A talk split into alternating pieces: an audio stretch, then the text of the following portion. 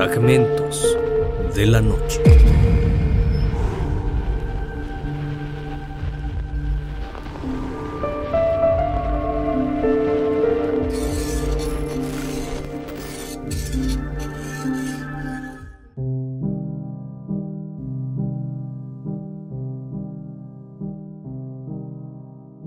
El Palacio de Lecumberri, ubicado al oriente del centro de la Ciudad de México, en la alcaldía de Venustiano Carranza, fue construido durante el gobierno de Porfirio Díaz para fungir como penitenciaría, pero finalmente en el año 1977 se convirtió en la sede del Archivo General de la Nación.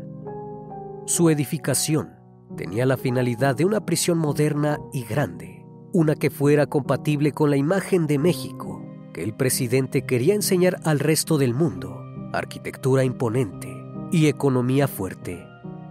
La construcción inició el 9 de mayo del año 1885 en un terreno que había pertenecido a un español con el apellido Lecumberri. El título Palacio Negro data desde antes de su inauguración, cuando una inundación de aguas residuales provocó que la fachada del edificio se oscureciera Oficialmente comenzó a operar como cárcel el 29 de septiembre de 1900.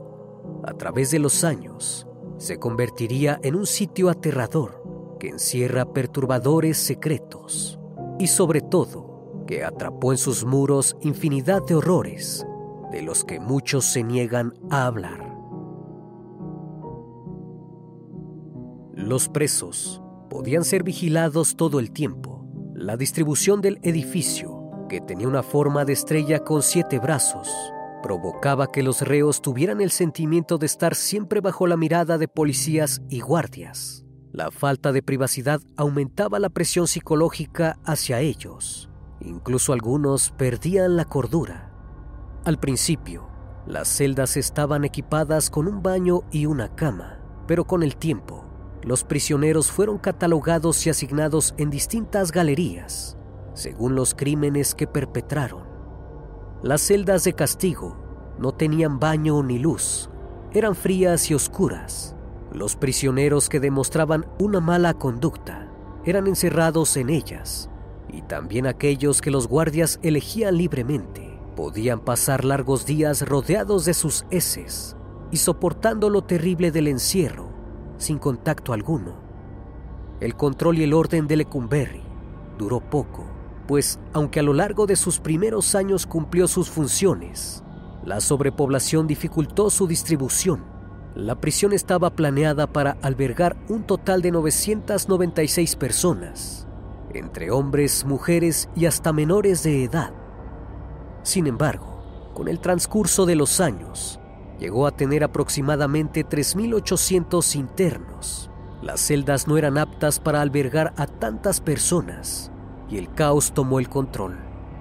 Los alimentos tenían que ser distribuidos entre más personas, con un corto presupuesto, al grado de que escasearon.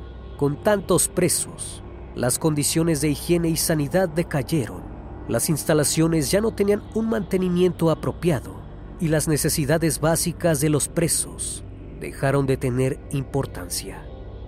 El infierno de Lecumberri creció durante el movimiento estudiantil de 1968 en México, cuando varios de sus integrantes, especialmente entonces estudiantes de la UNAM y del Instituto Politécnico Nacional, fueron trasladados por militares hasta sus instalaciones, donde los encerraron, torturaron y después asesinaron.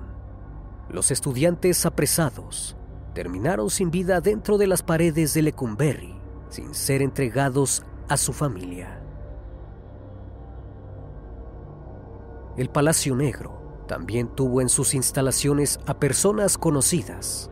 Algunos de sus internos fueron personajes célebres en la historia del país, desde William Burroughs, un escritor extranjero que asesinó a su esposa, Gregorio Cárdenas, el estrangulador de Tacuba, José Agustín, David Alfaro Siqueiros, un importante muralista, José Revueltas, Álvaro Mutis, Ramón Mercader y Alberto Aguilera Valadez, mejor conocido como Juan Gabriel.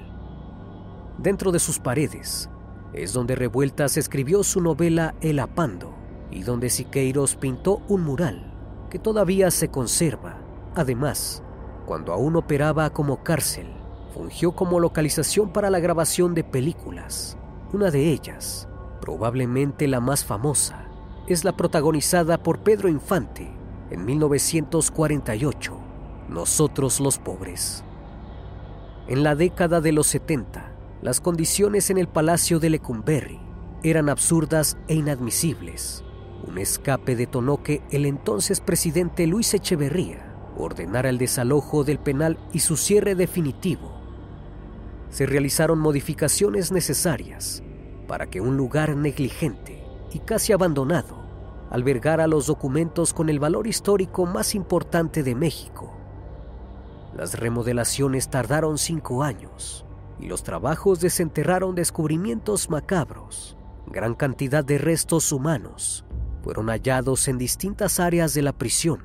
De hecho, la cantidad fue abrumadora y como es bien sabido, las personas a cargo de vigilar a los presos tenían también su forma de operar, desde cobrar cuotas exorbitantes para diversos privilegios a los presos, hasta solicitar un pago por su propia seguridad, pero también exigir a otros de los criminales culminar con la vida de aquellos que se negaran a integrarse en su sistema.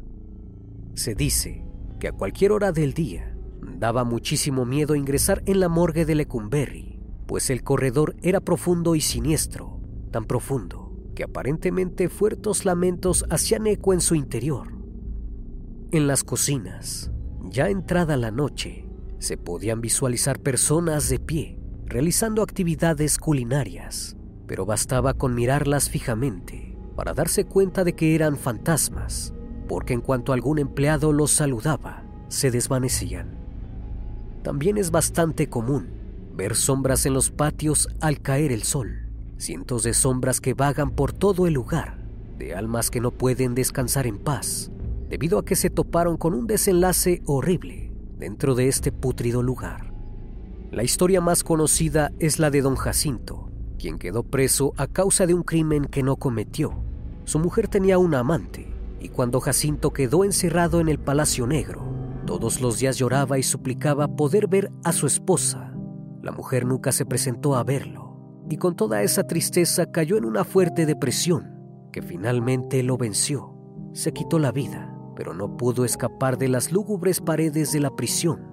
Incluso hoy en día, Jacinto se aparece en las instalaciones, sollozando y esperando por ver a su esposa a quien llama desesperado. No obstante, a pesar del terrible historial del sitio, el Palacio de Lecumberri se convirtió en un lugar indispensable para la investigación de la historia en el país. Existen alrededor de 17 millones de documentos invaluables, que suman 53 kilómetros de archivos repartidos entre las siete galerías del lugar. Y aunque vigilantes y trabajadores todavía reportan escuchar perturbadores sonidos de gritos, ruidos y lamentos por las noches, ahí se encuentra el Acta de Independencia del Imperio Mexicano, la Constitución Política de 1917, los sentimientos de la nación de José María Morelos y Pavón, el Plan de San Luis y de Ayala, manuscritos de Sor Juana Inés de la Cruz, más de 6 millones de fotografías, mapas indígenas y coloniales, y hasta una muñeca que fue utilizada en un juicio por brujería. Espero que esta historia haya sido de tu agrado. Como cada noche agradezco que estén aquí, disfrutando una historia o una leyenda más de este canal, que cordialmente les abre las puertas para que se suscriban y formen parte de esta gran comunidad. Esto es Fragmentos de la Noche, donde despertamos tus peores miedos. Dulces sueños.